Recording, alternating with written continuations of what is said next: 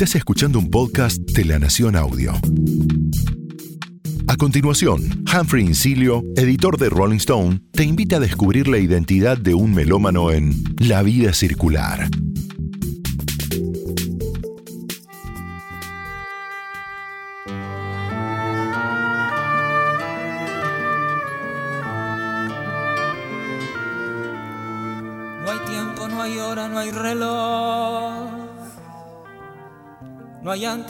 Hola a todas, hola a todos. Mi nombre es Humphrey Insilo y en este episodio se sube a la vida circular un artista que se volvió un faro de la música rioplatense, Fernando Cabrera.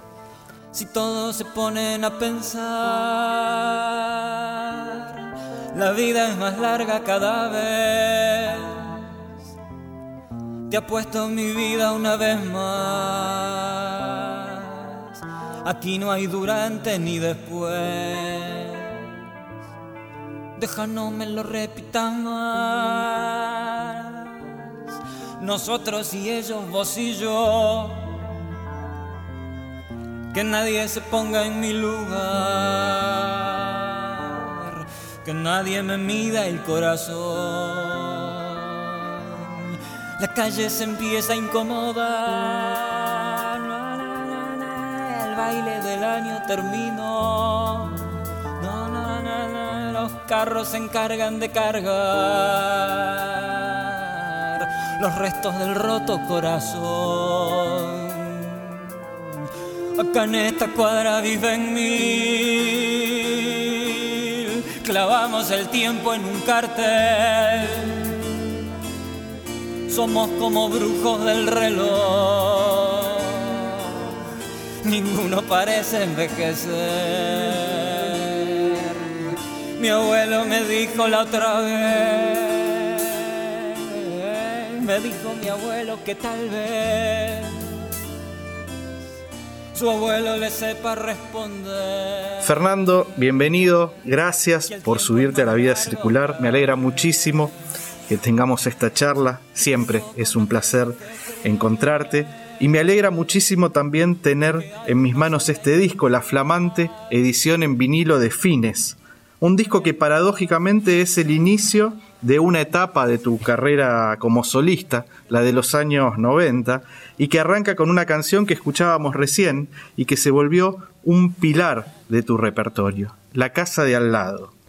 Me gustaría que arranquemos hablando de esa canción, que arranca con una orquestación inusual y una referencia a la música barroca, pero cuya línea melódica está vinculada al candombe, y entiendo que es una canción, La Casa de Al lado, que habías empezado a componer mientras vivías en Bolivia.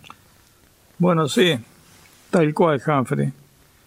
La empecé a componer, yo vivía en Bolivia un año largo, un año y medio casi, y estando allá, donde compuse una cantidad de canciones que luego fueron a integrar el disco mío El tiempo está después, del año 89, también inicié, digamos, los primeros bocetos, o el primer balbuceo de lo que luego fue la casa de al lado, que en aquel entonces era solo la guitarra, todo el acompañamiento de la guitarra, y un poco tarareando, así tenía la, la, melodía, no tenía nada de letra todavía. Y, pero un poco el, motor, el, el, impulso original ya estaba desde allá, desde La Paz, Bolivia. Todo ese trabajo de lo que hace la guitarra, que es lo que más marca esa, esa especie de, de cita o de especie de referencia a la música barroca y también la melodía que como tú bien decís tiene un acento o por lo menos una, una acentuación sí este, relativamente candom, candombera candombística. Una cosa montada arriba de la otra que parecería un poco este, imposible pero así fue.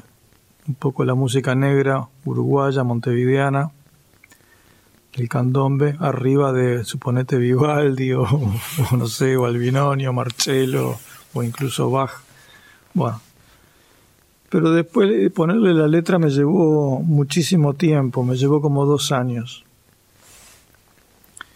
porque una vez que empecé a escribirla, empecé con los primeros versos, eh, no sé, al poco, al poco rato, de al poco tiempo, digamos, me, me pareció que la letra tenía necesariamente ser un poco extensa, un poco larga, para dar también la impresión o no sé, la sensación de que pasaba el tiempo también al escuchar la canción. Obviamente tenía que ser necesariamente larga, ¿no? Pero bueno, hacer una letra larga y que más o menos se sostenga me llevó un buen tiempo, mucho trabajo, hasta que al final la, la terminé un poco antes de grabar este disco, Fines, bueno, en el año 90. La había empezado en el 88, en La Paz, y terminé, la terminé la letra en el 90, dos años después. La estrené primero, la toqué en vivo, me acuerdo una vez en un, recital con, si mal no recuerdo, con Darnoyan, con Eduardo Darnoyan, un gran compositor y cantante uruguayo, que fue muy importante para mí. Teníamos un recital juntos, compartido en el Teatro Solís de Montevideo, y ahí la estrené, ya con los músicos que luego la, iban a grabar conmigo, o sea, Mariana Ingol haciendo las segundas voces y el, contrapunto, y Osvaldo Fatoruso en la percusión. Tal como la grabé en el año 92, si mal no recuerdo, y ya quedó para el disco Fines. Abre el disco Fines. Y hay una frase clave de esa canción. Clavamos el tiempo en un cartel. El disco anterior a Fines, como vos bien decías, era El tiempo está después y aparece ahí el tiempo como factor común, acaso como una obsesión. En 1992, en el libro 56 canciones y un diálogo, le decías a Alicia Migdal que el tiempo era un enigma y que esas canciones eran un intento de destituirlo, de rebajarlo. ¿Cuál es tu vínculo con el tiempo hoy? ¿Sigue siendo una de, tus obsesiones? Mira, yo me di cuenta que no sé si decir obsesión, francamente, no, no, quisiera reconocer eso porque ninguna obsesión me parece que es buena o es positiva para nadie. Ninguna obsesión de ninguna especie. Lo que sí me parece, digamos, a manera de no sé, de explicación o de, de que yo creo que todo el mundo, todo ser humano, no importa que sea artista que esté haciendo un trabajo o cualquier ser humano que lejos esté de, una, de un trabajo artístico, el tema del tiempo, de algún modo o del otro, está siempre presente en los pensamientos y en las meditaciones de la gente, incluso sin darse cuenta. ¿Por qué? Y bueno, porque todos tenemos en nuestra cabeza, en nuestra mente, recuerdos de cosas que nos importaron en el pasado, seres queridos, anécdotas, la infancia, en fin, todo el desarrollo de la vida. También tenemos pensamientos que tienen estricta relación con el presente, tenemos que tomar resoluciones, ir, venir, el trabajo, las cosas, el hogar, resolver las cosas cotidianas. Y también tenemos pensamientos dirigidos al futuro, o sea, planes, este, elaboramos deseos, ¿no es cierto?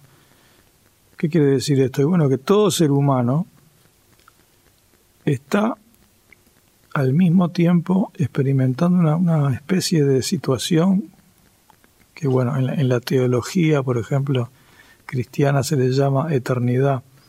Es esa cuestión que los tres tiempos coexisten. El pasado, el presente y el futuro pareciera ser que están al mismo, en el mismo momento, siempre. Entonces, no creo yo ser una persona diferente o, ajena a eso. Soy simplemente un ser humano más común y corriente que también tengo inclinaciones o, reflexiones respecto a, a, eso. Solamente que yo las pongo a veces en una canción, las escribo, este, las convierto en, en estas cosas que después canto en los escenarios. Y, pero en realidad, te repito, creo que todo ser humano viviente está, este, al igual que yo, pensando en, el tiempo. Apareció ahí también al pasar, eh, mientras hablabas, una, una frase o, un decir que le da el título a otra de, tus canciones también emblemáticas al mismo tiempo. sí. sí. Pues no me di cuenta. Al mismo tiempo, sí. Y otra frase clave y, maravillosa de la casa de al lado es que nadie me mida el corazón, que nadie se ponga en mi lugar, que nadie me mida el corazón. ¿Tenés modo de explicar cómo llegás a escribir algo así? Y la verdad que no, porque yo cuando empecé a escribir alrededor de los 13 o 14 años, y ya a los ponerle 15, 16 le mostraba, me animé a mostrarle algunas cosas a mis amigos de ese momento, compañeros del liceo, de secundaria, en fin, la barra, algunos de ellos ya también aficionados a la música, gente que me hizo muy bien, que tenían en su casa biblioteca, discoteca, sus padres eran personas inquietas, que iban al teatro, que iban a, a ver cine de autor, cinematecas de allá de Montevideo una cantidad de cosas que no habían sucedido antes en mi vida, en mi infancia y mi adolescencia. Las descubrí como a los 16, 17 años con esta nueva barra que, tuve en esa época. Y ahí yo empecé a, mostrar mis primeras canciones, mis primeras letras. Yo era una persona muy bruta también, sin, sin lecturas, ¿no? sin demasiada, sin haber cultivado para nada ni la literatura, ni la poesía, ni, ni nada. Pero ya este, en mis primeras experiencias así escribiendo letras, ya habían algunas cosas, de repente torpes todavía, y ya había este, ciertas cosas que les llamaban la atención a mis oyentes de ese momento, a mis amigos, que le parecían interesantes, que le parecían novedosas, una manera quizá, no sé si de, de metaforizar o de, o de encontrar imágenes ligadas a otras imágenes, yo qué sé, no sé. Ahora, no era para, así como tampoco lo es hoy, 50 años después, no era para mí un acto consciente ni una, simplemente me salía así, era una cosa que me surgía y empecé, quizá tal vez, dándome cuenta de eso, es que pensé yo podría hacer canciones, es algo que podría intentar. Porque yo hasta ese momento, desde la niñez, desde los seis o siete años, tocaba la guitarra y cantaba canciones de otros, muchas de ellas argentinas, del folclore argentino, y otras uruguayas. O sea, de algún modo yo conocía por dentro cómo era una canción, la podía visualizar. Y un buen día, a esa altura de mi adolescencia, no sé, me, parece que, no sé, creo recordar que algún día dije, ¿por qué no intentar yo hacer una canción, no? Yo sé cómo son, las canto desde niño, ¿por qué no ser yo el que invente una melodía y una letra? Y así empecé a hacerla. Y pasan cosas maravillosas con las canciones. Por ejemplo, esta de la que hablamos, La Casa de Al lado, ha sido versionada por Liliana Herrero por Hugo Fatoruso al menos en dos grabaciones, junto a Ray Tambor y junto al, dúo que tiene con Albana Barrocas, por Juan Carlos Baglietto, por la Triple Nelson, por Gustavo Ripa, por Dos más Uno, por el muy buen grupo puntano Norte Libre, entre muchos otros artistas. Y eso mismo ha pasado con muchas de tus canciones, que se volvieron como estándares. Desde hace años no hay semana en que no aparezca una nueva versión de una canción tuya. ¿Sentís que el tiempo, ya que, veníamos hablando del tiempo, ha sido de alguna manera justiciero con tu obra?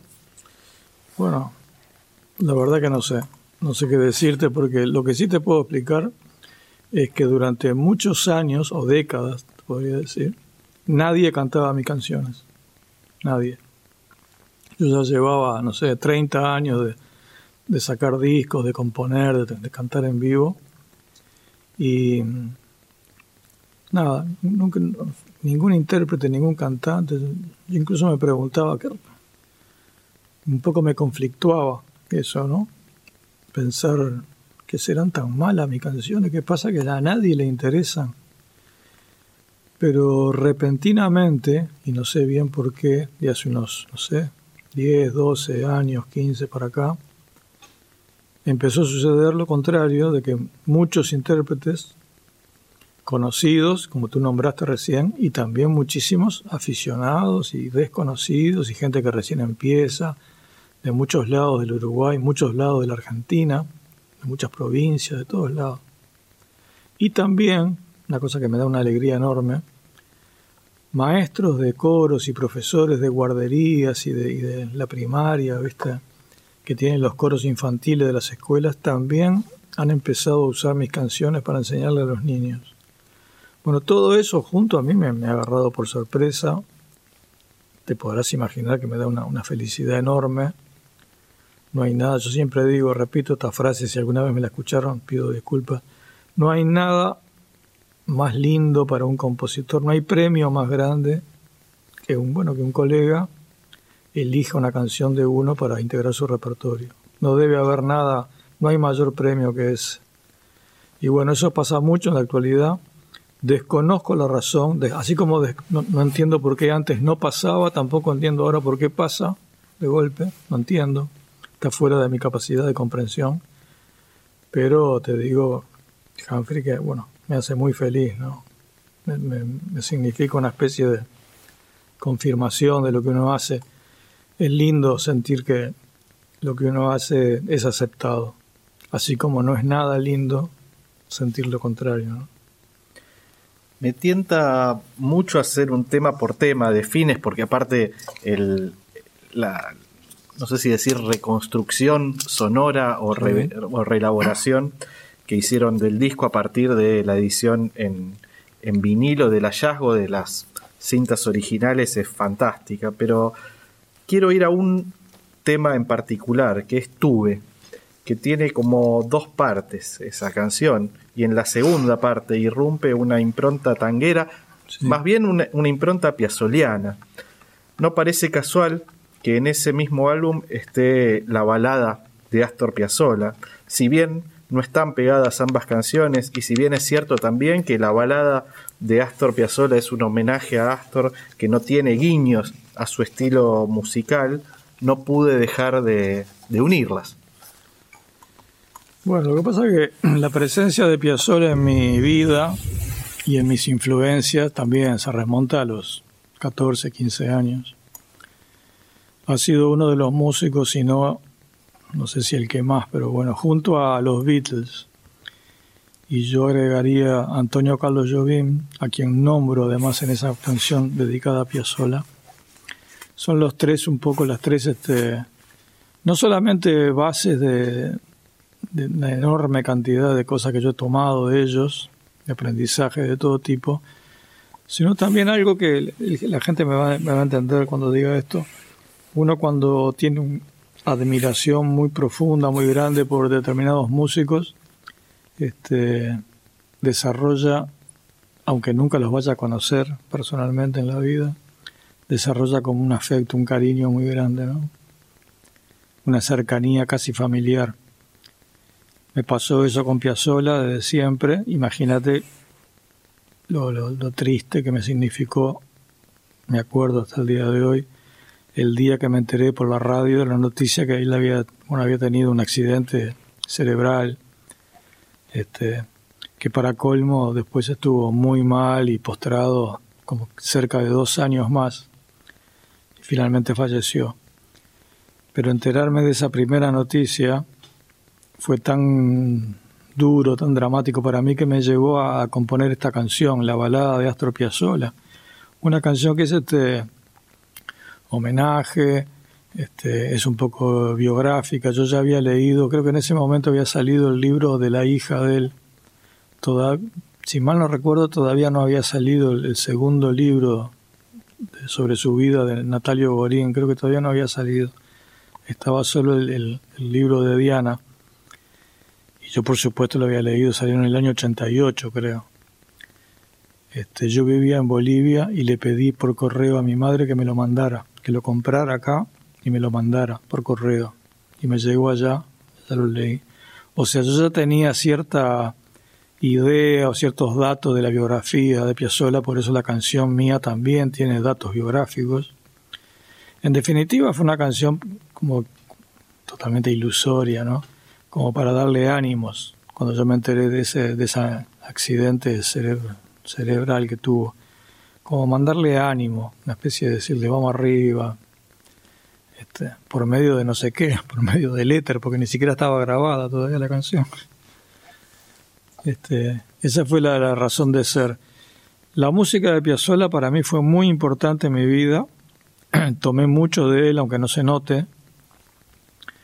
Eh, la estudié en profundidad. Yo cuando lo descubrí a Piazzolla, por ya, te digo, cuando tenía 14 o 15 años o menos, gracias a un amigo del barrio mayor que yo, que era pianista, y me desasnó, me hizo cambiar la idea que yo tenía inculcada por mi padre de que Piazzolla era algo que no valía la pena escuchar, que era un asesino del tango. Mi padre era muy tanguero, pero no había llegado a disfrutar de Piazzolla.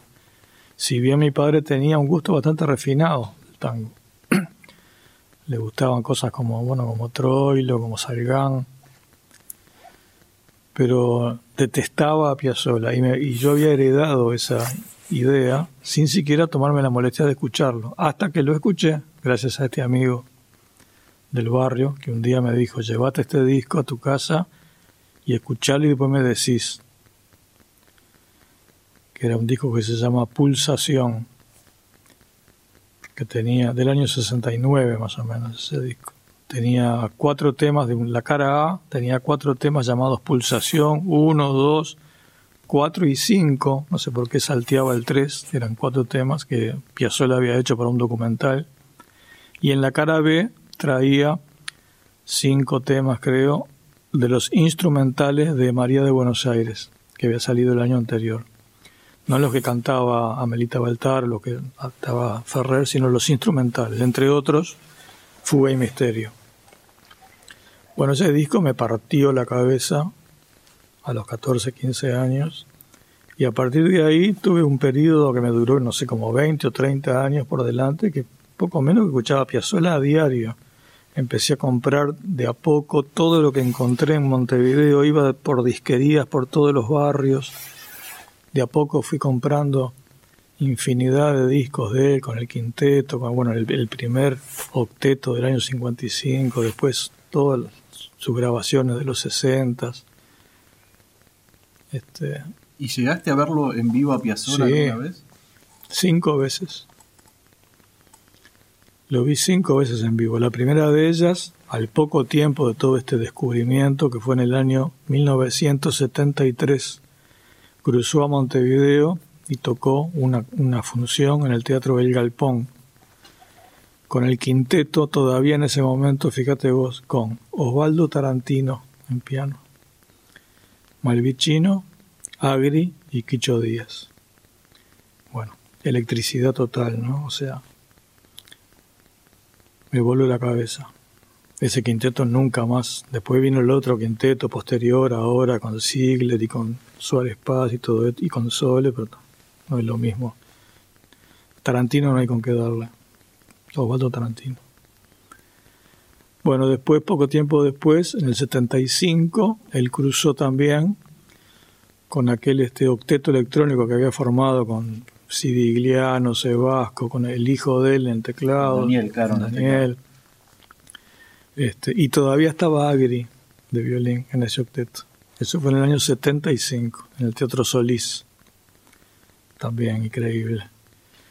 Poco después, la municipalidad de, no la municipalidad, no, una institución musical de, Maldonado, de Punta del Este, lo contrató para hacer lo que luego se llamó la Suite Punta del Este, una obra que él hizo para una especie de orquesta de cámara, una orquesta mozartiana, ¿no? sinfónica, una, orquesta más pequeña y bandoneón, que se estrenó en la Catedral de Maldonado y luego se tocó en Montevideo en el Solís. Y yo ahí, eso fue en el año 82. Yo me río porque yo trabajaba en esa época de copista, una profesión que ya no, no existe, creo de la Sinfónica de Montevideo. ¿Qué quiere decir ser copista? A vos te daban la partitura general del director, ¿no? donde están todos los pentagramas de todos los instrumentos, y tenés que desglosar una partitura para cada atril, para el violín 1, para el violín 2, tenés es una especie de caligrafía musical. Que antiguamente todas las orquestas necesitaban un copista, porque claro, para hacer la partitura de cada músico, ¿no? de cada instrumento. Yo trabajaba de eso, tuve como dos o tres años trabajando de eso en el Sodre, la Orquesta Sinfónica del Sodre. Y indirectamente me contrataron a mí y a otro compañero para hacer las copias de esa obra de Piazzolla. Bueno, y aparte presencié los ensayos, etc. Luego, al año siguiente fue con el quinteto nuevo, ya que este quinteto con Suárez Paz y Sigler y todo esto, con Sole. Y Malvicino. Y Malvicino también, exacto.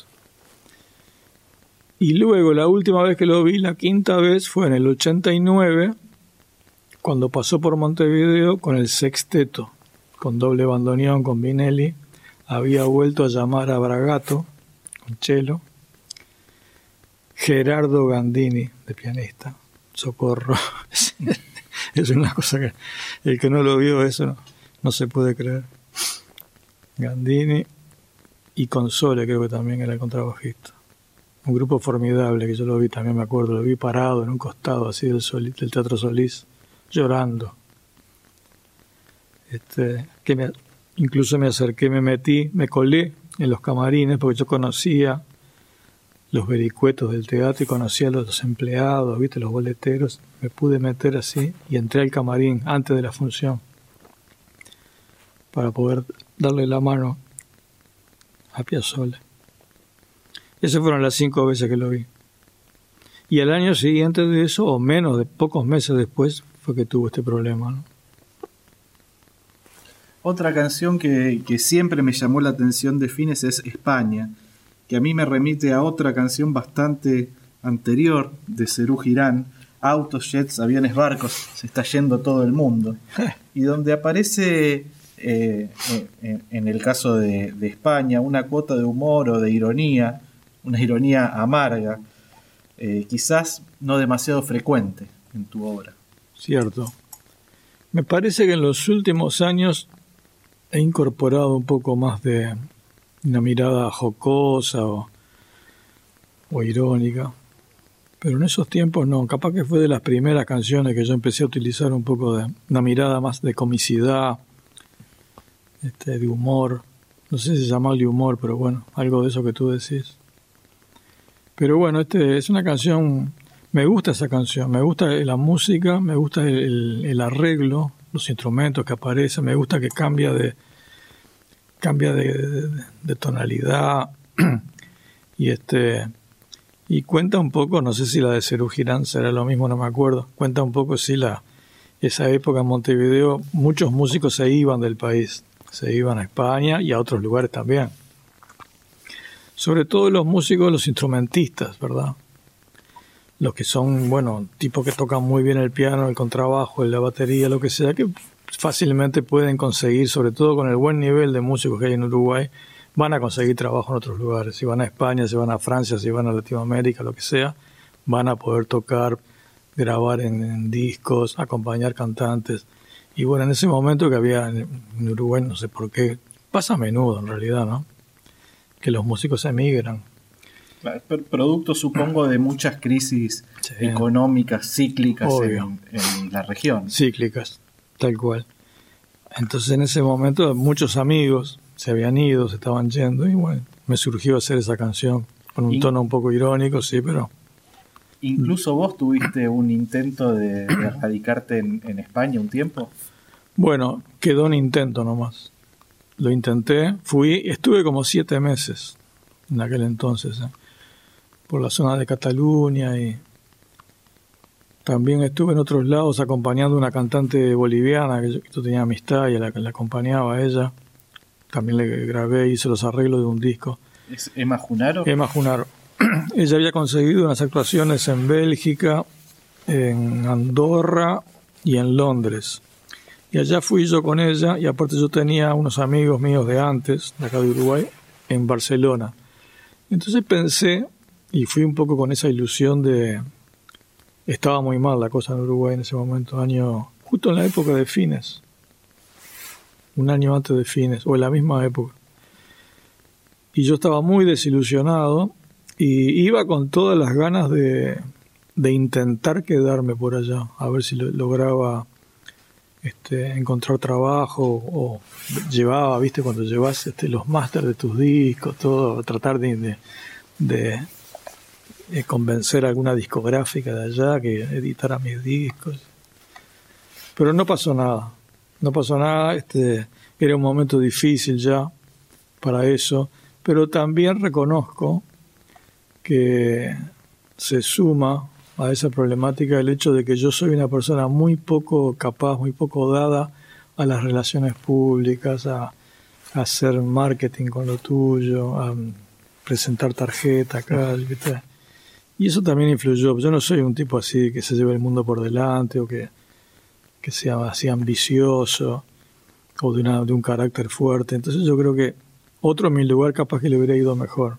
Yo en realidad no, no conseguí nada cuando me aburrí de estar allá en la casa de este amigo en Barcelona y yo ya veía que no pasaba nada. Y sumado el hecho de que me contactó el futuro, el que iba, el que estaba, iba a hacer la película El Dirigible, Pablo Dota. Yo estaba allá todavía en Barcelona y él me llamó a ver si yo quería hacer la música. Dije, sí, por supuesto. Eso me ayudó también a, volverme, volver al Uruguay en el año 93. Y justo salió Fines, que yo lo había dejado grabado yo lo grabé fines y me fui. Entonces cuando volví, justo ya salía. Hay una tetralogía de discos de los años 80, Baldío, El viento en la cara, Auto Blues y Buzos Azules, que vos definís en las liner notes, en el texto que escribiste para acompañar esta hermosa reedición de Fines en vinilo, como una pasantía o como un taller rockero. ¿Cómo, definirías esos años? Siempre noté una conexión o una gran influencia eh, de Mark Knopfler y de Dire Straits. Me, gustaría que me hables de esa etapa, de ese interés por el, por el rock contemporáneo, ¿no? De, de los 80. Bueno, el interés por el rock ya estaba en mí de mucho antes, pero antes no lo podía llevar a la práctica. O sea, cuando yo empecé a hacer canción, de manera pública. Mi primer conjunto, Montres Video, era un trío acústico de guitarras españolas y voces y percusión. Y yo jamás en mi vida antes había tenido la experiencia de integrar un grupo rockero, de hacer música así más eléctrica. No tenía esa experiencia. Pero entonces comprendí ahí este, que era necesario que yo incorporara a mi proyecto instrumentos y cierta atmósfera del rock. No hacer rock, no, es una cosa que siempre la tuve clara. No volcarme a ese género y quedarme en el género, sino tomar de ese género tan rico, por otra parte, tomar timbres, instrumentos, cierta atmósfera, cierto espíritu de ese género. Y seguir haciendo mis canciones, que ya eran un proyecto que desde un comienzo, yo creo, ya era claramente criollo. O sea, una mezcla. ¿Qué quiere decir criollo? Y criollo quiere decir la mezcla, la justa posición, la, la simbiosis de varios mundos. Del mundo donde vos naciste, con las influencias de las cosas que pasan al resto del mundo. Eso para mí es criollo. Y yo tenía claro, siempre lo tuve, que yo era un músico nacido en Uruguay y que debía de algún modo hacer algo que reflejara lo que es el lugar donde yo nací, que ya de por sí es bastante rico y bastante amplio y diverso, pero precisaba incorporar cierta atmósfera del rock. Como yo no lo tenía eso aprendido, no me quedó otra que experimentarlo, porque eso no es algo que uno pueda eh, comprarse un libro o bajarse un tutorial como hoy en día tenés que hacerlo, tenés que aprender a, armar una banda que tenga batería, que tenga bajo eléctrico, teclados, guitarras eléctricas, cantar arriba de eso, manejarse con esos ritmos, con ese pulso. Entonces fue lo que hice, ya desde, desde Baldío, en realidad, mi, segundo grupo, y luego ya de mi, primer disco solista y esos cuatro discos que vos nombraste, yo puse este, en escena un espíritu y una, atmósfera rockera en mis canciones. Hasta que consideré que había de algún modo incorporado esas cosas que me faltaban y este, que fue más o menos después de Buzos Azules, a partir de mi disco con Mateo y el siguiente, El tiempo está después y Fines y todo esto, donde consideré que ya yo ya había adquirido lo que necesitaba y continué con mucha más claridad con mi proyecto original ¿no? de, de mis canciones. Entonces a partir de ese momento, hasta el día de hoy, ya han pasado 30 años y muchos discos, el rock está presente en mi música, pero no porque yo haga rock, sino porque yo tomo del rock del mismo modo que tomo del jazz, del mismo modo que tomo de la música clásica, de tantos siglos que tiene la música clásica, ¿no? Y tomo del, del lo folclórico, y tomo del tango, y tomo de Brasil, y bueno, y tomo de lo afro montevideano, y este, y entreverando todo eso, bueno, surge un poco lo que es mi, lo que yo quiero hacer. Yo nunca, nunca me sentí, ni nunca proyecté estar adentro de un género, de un género. Me parece, no sé, como una cárcel, ¿viste? Tienes que hacer ese género toda la vida. Así sea rock, o sea milonga, o sea bossa nova, o sea... No puedo estar en... Yo hago canción y, y no sé, trato de tomar de todos lados para alimentar esas canciones. Quizás en Bardo, en, no sé, en canciones como diseños, diseño de Claro, interiores, por ejemplo, sí. vuelve capaz que Sí. ese Y sonido alguna otra también. este, más de, de- Más de esa etapa rockera sí. De, de los 80. Sí, sí. Te invito, Fernando, y invito, e invito también a nuestros oyentes a que escuchemos un tema de, de tu disco más reciente, El Liceo.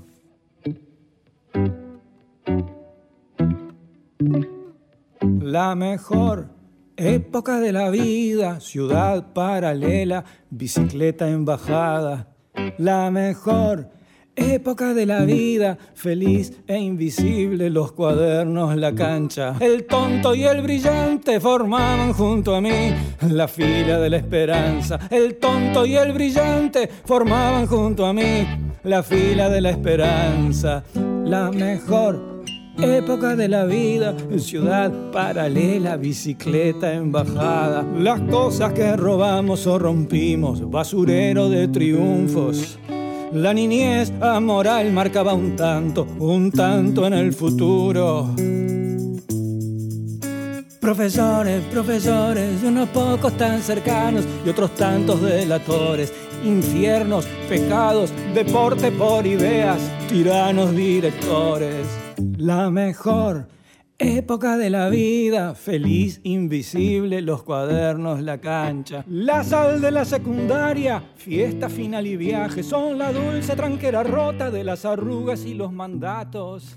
Escuchábamos recién El Liceo, una de las canciones que integran tu último disco, Simple. Qué título increíble.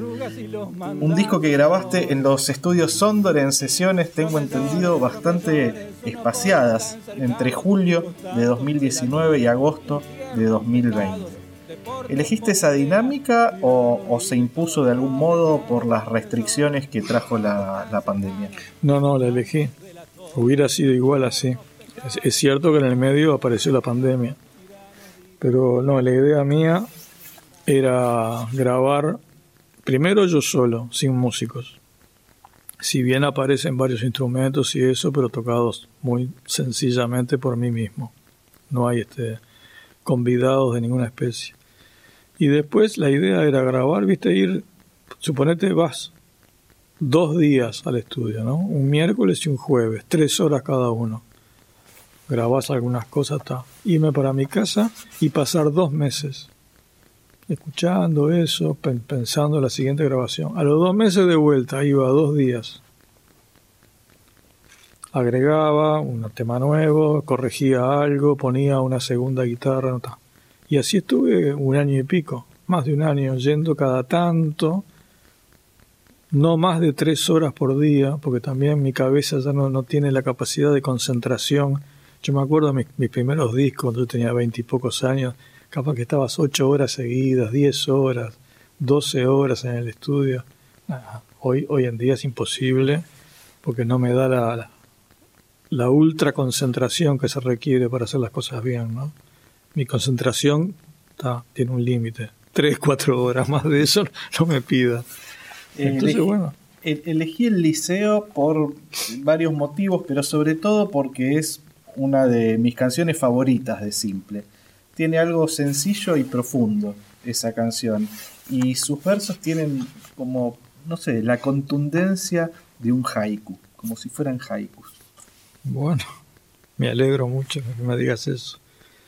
Este, yo no, no, recuerdo bien el proceso de la composición del liceo. Lo que sí recuerdo es que tiene un aire, es una canción bastante, por un lado son recuerdos de una época que yo considero de las más felices de mi vida, que son los cuatro años de la secundaria, de primero a cuarto, de los 12 años a los 15.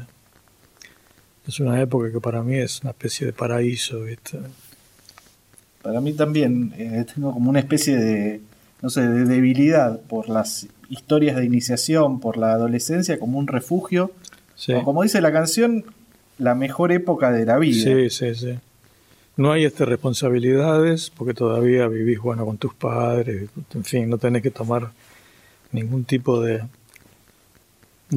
todavía no te encargas de tu vida, todavía estás como flotando, pero ya no sos un niño entonces también empezás a experimentar ciertos vandalismos típicos de los varones, de la adolescencia, ¿no? Y, la locura. Ya, no era un angelito, dijo. ya no era un angelito. Y este, la diversión y los campamentos y los primeros bailes y bueno. Y al mismo tiempo la canción tiene un aire también, yo diría, anticlerical. O sea, yo fui a un colegio católico, lamentablemente un colegio salesiano, una congregación dentro del catolicismo bastante conservadora. Y este, luego de eso he sido muy crítico de, eso. Y ahí en esa canción también se desliza, me parece, algunas este, críticas o algún tipo de, posición que yo tengo respecto a eso. Lo que sí, aunque parezca paradójico, rescato que de esa etapa y de ese colegio a mí me quedaron una cantidad muy grande de increíbles amigos. O sea, algo que se cimentó ahí llega hasta el día de hoy. Aparece en, la canción un objeto, la bicicleta, que se vincula ah, con, tu obra. Por ejemplo, con la canción que le da nombre a uno de esos discos de los 80, de los cuales hablábamos hace un rato, El viento, en, la cara. En este caso, en ese caso, es una descripción, entiendo que de un, un, evento bastante emblemático en el Uruguay, que era la carrera Rutas de, América, y también, y vos hablabas de los amigos, a dos amigos de, una adolescencia que en ese entonces, cuando hiciste el viento en la cara, era más cercana, Alfredo Bianco y Gustavo Adite. Tal cual. Siguen siendo hasta el día de hoy mis mejores amigos. Este, ¿Todavía, andan en bicicleta? Con nietos. Creo que no. Espero que no, porque ya a esta altura ni, el equilibrio ni los reflejos son los mismos. ¿no? Pero ellos dos, yo no tanto. Yo fui un ciclista, pero aficionado. Ellos dos estuvieron muy cerca ya de lo deportivo. O sea, y esto ya desde chiquilines, ¿no? Teníamos 11, 12 años y ellos empezaron, no sé de dónde sacaron esa afición, pero ya a, tratar de comprarse o armarse con piezas conseguidas en una feria de barrio, bicicletas ya cercanas a bicicletas de carrera, ¿no? No de paseo. Y empezaron a entrenarse y salían y hacían de repente 60 kilómetros, o iban a Florida y volvían al día siguiente, 100 kilómetros de ida, 100 kilómetros de vuelta.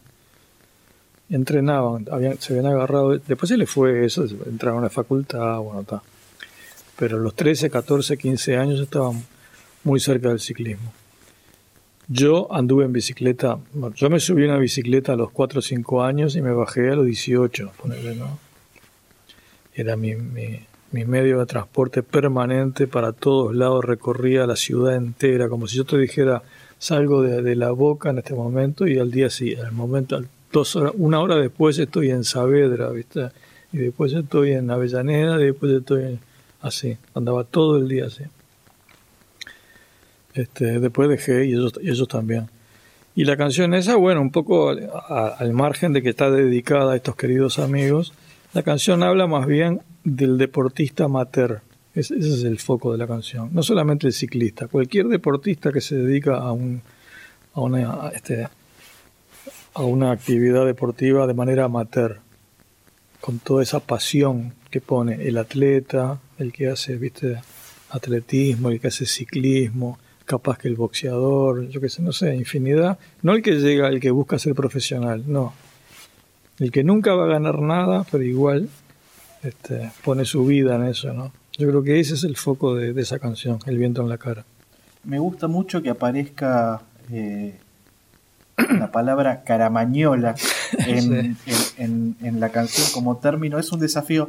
Hace unas semanas hablaba con Jorge Drexler, que en su nuevo disco arranca, eh, mete la, la palabra mesoproterozoico la primera canción. Pasa que es un científico, Jorge. Y Kiko, Kiko Veneno hizo otro tema este, donde en un momento usa el término metacrilato.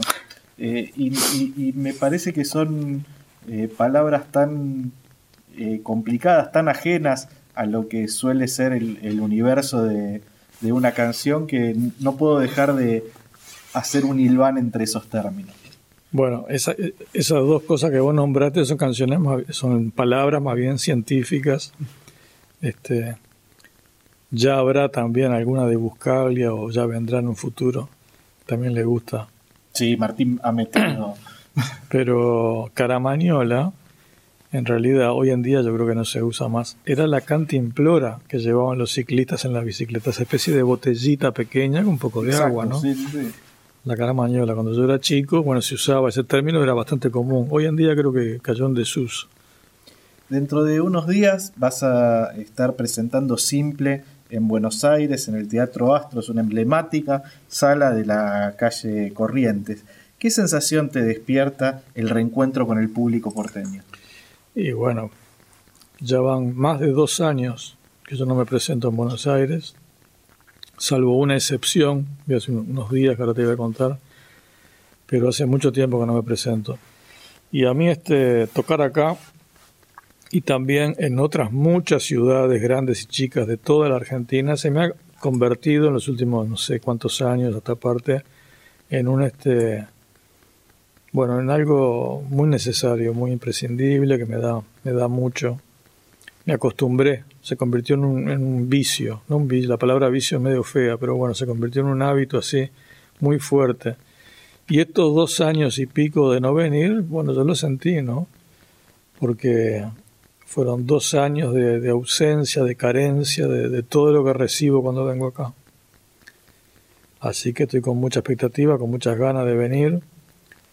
Nunca había tocado en, en una sala grande así de la calle Corrientes. Bueno, salvo una vez compartiendo en realidad el escenario con, Jorge Van der Molle. Exacto. Sí, en el Teatro Ópera. Pero esta es la primera vez que me presento solo en esta emblemática. Ahora Corrientes, como dice el tango, volvió a ser angosta Corrientes ahora. que tiene toda esa cuestión este peatonal ahora, ¿verdad? Sí, pero a la altura de a la altura del astro ya, sigue siendo ancha, este, es, la clásica imagen de la avenida. Eh, para este concierto, eh, anunciado obviamente como concierto solista, pero te va a estar acompañando en el escenario un músico que lo viene haciendo ya desde hace un tiempo, Diego Cotelo, un talentoso multiinstrumentista, uno de los fundadores de Perotachingó, que tiene un proyecto increíble que me recomendaste hace un tiempo, hace poco tiempo, bolsa de nylon en la rama de un árbol.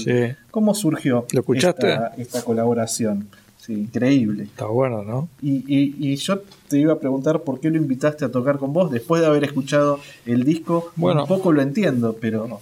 Bueno, yo este desconocía el, todo el, el trabajo de él de estos años con ese grupo de bolsa de nylon. Este, lo curioso es que yo conozco a los padres de él a la madre y al padre, ambos vinculados muy estrechamente a todo el mundo de las comunicaciones en Uruguay. Radio, televisión, son productores, periodistas, bueno, gente muy metida que como son de mi edad, los padres de Diego, yo los conozco desde mi juventud. Y la madre hacía ya mucho tiempo, años, muchos años, que me decía, Fernando, tenés que conocer a mi hijo, ¿no? No sabes lo que es, el flor de músico, cómo me gustaría que hiciera. Yo no le, no le daba bolilla, porque, claro, si una madre viene y te recomienda al hijo, vos un poco desconfías, ¿no? Porque si estás allí la madre, ¿qué va a decir? Qué buenísimo. Entonces yo no, no le daba bolilla. Y pasaron los años. Y ahora hace pocos meses, no me acuerdo bien si también me, lo recomendó Lea Benzazón, ¿viste? No, me acuerdo cómo.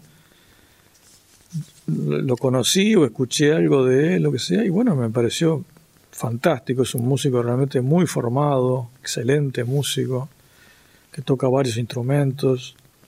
No solamente es ex integrante y fundador de Perotá Chingó, sino que también, bueno, ha hecho este nuevo grupo, La Bolsa de Nylon, y también este, produce a otros cantantes y es arreglador. Bueno, un tipo realmente que a mí me, vino muy bien, me da una mano enorme en el escenario porque tiene swing, tiene academia, tiene todo. Realmente me, me, arrepiento de no haberle dado bolilla a la madre hace años atrás. Contabas que habías tenido una visita eh, a Buenos Aires, fue hace algunas semanas en el Centro Cultural Kirchner, invitado por Loli Molina y Hernán Jacinto en un concierto que revisitaba Artó de Luis Alberto Spinetta. Hiciste la versión de Astarosta el idiota. Eh, fue increíble el concierto, fue hermosa la versión. Lo que me da curiosidad es saber si vos pediste esa canción o te la asignaron. Me la asignaron se ve que nadie la quería hacer y me la, me la, dieron a mí. Y yo la escuché, es un tema complejísimo, no, no, te puedo explicar lo que me costó aprenderla, sacarla, y aparte la tuve que cambiar de tono, porque el tono original de Spinetta es altísimo para mi registro. Bueno, Spinetta tenía un registro muy agudo, o sea que la tuve que bajar como dos tonos y medio, me costó, pero no te puedo explicar, sacar acorde por acorde, todo esas rarezas típicas de Spinetta, ¿no? Tiene una música tan compleja. Y, este, y bueno, logré hacer una versión un poco más, más este, cómoda para mi registro vocal. Y bueno, este, sabiendo que estaba Hernán Jacinto formando parte del proyecto, se me ocurrió pedirle a él a ver si tenía ganas de tocar juntos, guitarra y piano. Me dijo que sí, entonces le mandé yo este de Montevideo por WhatsApp, ¿viste? Le mandé así una especie de partitura oral, Una especie de explicándole un poco y tocando la guitarra y parando y explicándole palabras y no sé qué. Sabiendo que, me, estaba frente a un músico descomunal como es Hernán Jacinto, ¿no? que yo lo conozco hace muchos años, no, personalmente, pero sabía todo lo que había hecho antiguamente con, con Malosetti y después todos sus proyectos. Bueno este, o sea que puse total confianza en que pocas cosas que yo le dijera iban a entender a la perfección. Y bueno, sin, sin ensayar, llegué esa tarde a la prueba de sonido en el CCK, la pasamos una vez, la canción, y listo. Y al rato la tocábamos en vivo. Y fue una experiencia preciosa, la canción es excelente. Sabés que mi primer vínculo con la obra de Spinetta no fue a través de su música, sino a través de un libro Crónica e Iluminaciones de Eduardo Berti, me lo compró mi papá cuando yo era muy niño, una historia que después te voy a contar, pero sí lo que me acuerdo es que de, un diálogo de, de, Berti con, con Spinetta, hablando de Artaud, hablando de esa canción en particular, y una referencia a algo que, de lo cual justamente me hablaba mi viejo también, Starosta era la marca de figuritas de fútbol en la década del 50. Me enteré después porque yo también me llamaba la atención esa palabra, ¿no? ¿Qué, querrá decir esto? Pero creo que leyendo justamente ese mismo libro, que lo tengo en casa, me enteré sí que era eso, una figurita. Bueno, te invito a escuchar ahora una canción de un disco emblemático que también tuvo hace poco su reedición en vinilo.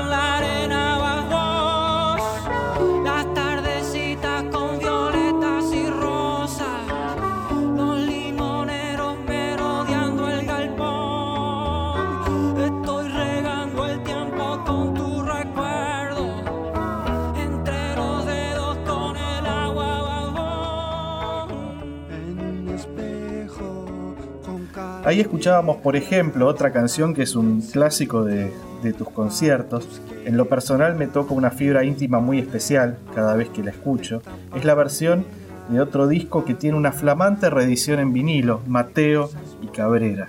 El vínculo tuyo con Eduardo no empezó en el momento de hacer ese dúo, sino que se habían conocido en Sondor, entiendo, el mítico estudio montevideano, el mismo estudio donde volviste a grabar simple.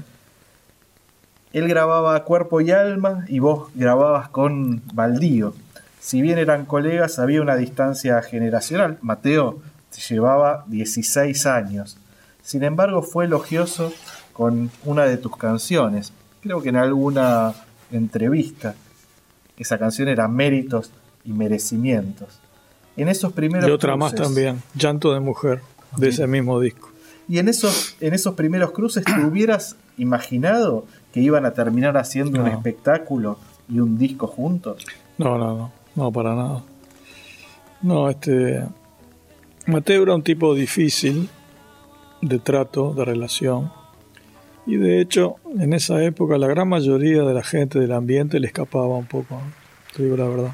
Salvo sus amigos verdaderos que venían desde su juventud que eran, bueno, Horacio Buscaglia, Pipo, Urbano Moraes, tiempo después también Hugo Haza, esos eran sus, verdaderos amigos y otros más que ahora no me acuerdo, ¿no? Lockhart, este, pero después en general para el resto de la gente y del ambiente musical era como era tenía un carácter un poco difícil y su vida era un poco difícil la gente un poco lo rehuía. Esa es la verdad. Y este Incluso de repente yo también, porque no? En esos primeros tiempos, ¿no? Cuando lo conocí. Pero bueno, pasaron un, tiempo, a ver, sí, poco tiempo, tres o cuatro años. Yo lo seguía viendo, ya, teníamos una relación, no una amistad, pero sí una relación. Y un día este, yo estaba grabando ya Buzos Azules en el año 86, avanzado el 86 y él iba mucho por ese eh, otro estudio, La Batuta, donde estamos grabando, porque era muy amigo de quien recién nombré, Hugo Haza. Y un día salimos de ahí fuimos a tomar un café ahí en la Plaza Independencia, para el que conoce Montevideo, la plaza principal de Montevideo, muy ventosa. Había un bar en una de las esquinas que ya no existe, el bar Antequera se llamaba que tenía dos entradas, dos puertas, hacía como una U. Entrabas por un lado, giraba en el fondo y volvía a salir. Y en el centro de esa U estaban las puertas del edificio, digamos, ¿no? de los apartamentos. Y fuimos a tomar un café y él me propuso, como le proponía en realidad a todo el mundo, a todos los músicos que se cruzaban por la calle, hacer algo juntos. Vamos a hacer algo, vamos a hacer un espectáculo. Y bueno, yo le dije que sí. Entonces empezamos a ensayar la casa de mis padres, me acuerdo, él iba hasta el Prado. Empezamos a preparar una cantidad de, canciones, de repertorio, y unos meses después debutamos en un teatro, tocamos varios meses en teatros, también en lugares más grandes, al aire libre, en, parques, en estadios, en otros teatros, hasta que al final, después de varios meses, resolvimos, yo le propuse al sello Orfeo que por qué no era una época también que no había mucha plata, ¿no? Y, y también estaba claro que ni Mateo ni yo éramos grandes vendedores de discos, ¿no? Para nada. Entonces le propuse al sello de grabar un disco en vivo, que era más barato, ¿viste? Grabarlo así, poner los micrófonos, no qué, llevar la consola y bueno, grabar. y aceptaron. Entonces grabamos, hicimos dos funciones en el Teatro Notariado y se grabó ese disco. Y bueno, para nosotros dos fue una cosa más, ¿viste? No, fue algo que le, diéramos demasiada importancia. Y ni siquiera quedábamos muy conformes con cómo salió esa noche. No quedamos conformes. Considerábamos que habíamos tenido otros, otras noches mejores que esa. Bueno, se grabó, después fuimos al estudio, hicieron algunos retoques y listo, y salió el disco. Pero para nosotros, no, ya te digo, no fue nada importante ni nada que se le parezca. E incluso nos quedamos con las ganas de hacer un disco un poco más en serio más adelante en estudio, un disco de estudio, no en vivo. Pero poco después, ahí enseguida, dos o tres meses después, yo me fui a, Bolivia me, surgieron ahí unas posibilidades, me fui como, estuve como un año y medio fuera del país. Volví y dos o tres meses nos juntamos de nuevo y seguimos haciendo algunos espectáculos y, enseguida se murió él. En marzo, abril, no me acuerdo, del año 90 creo, 89 o 90.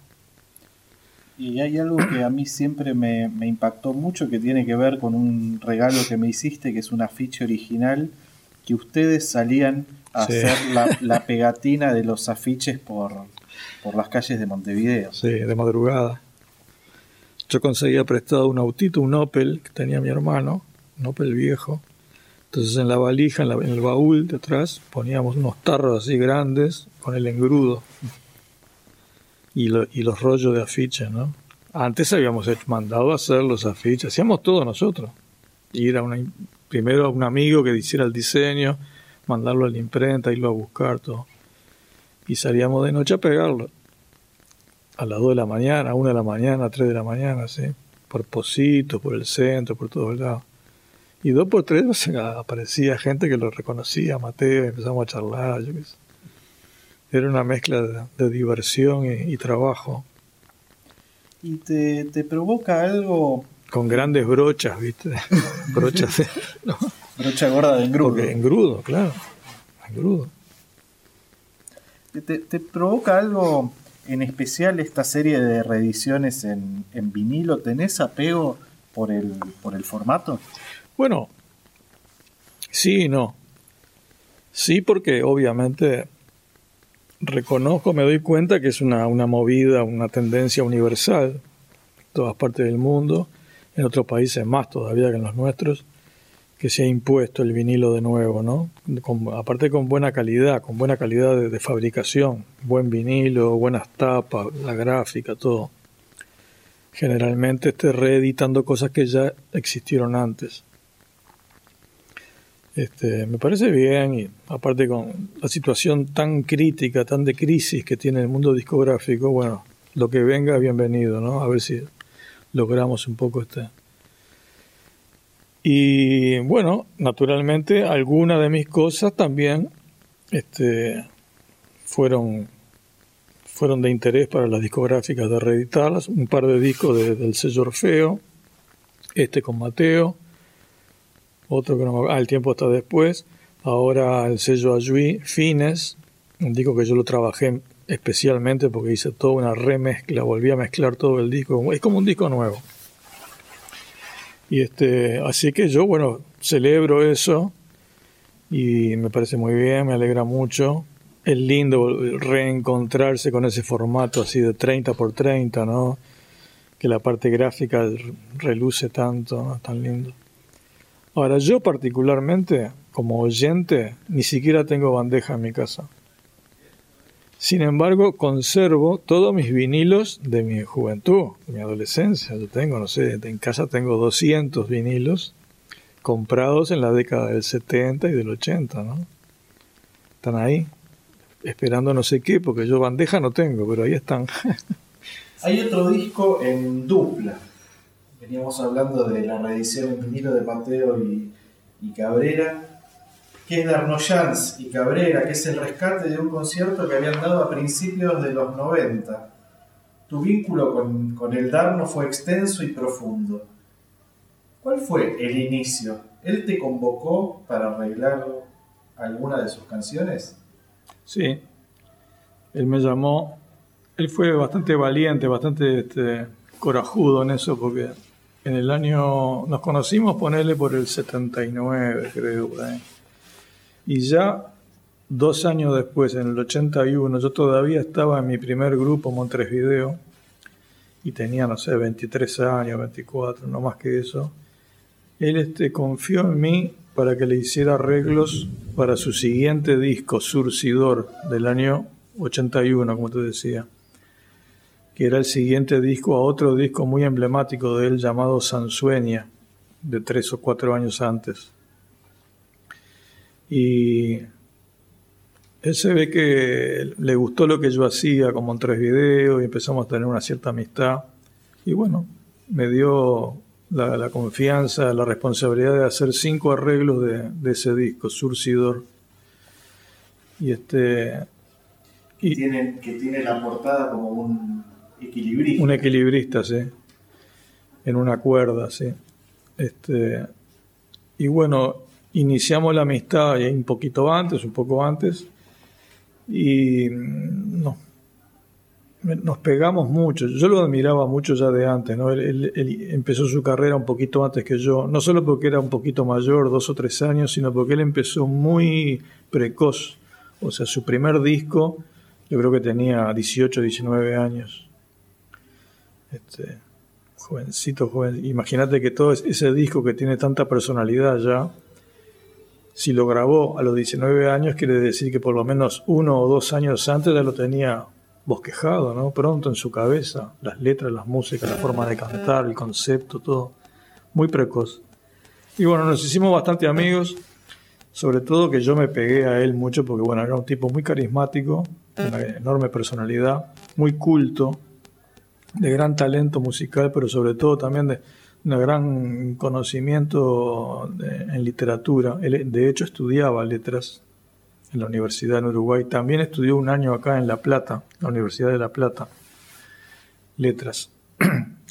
y era un tipo, este, me animaría a decir casi que más literario que musical.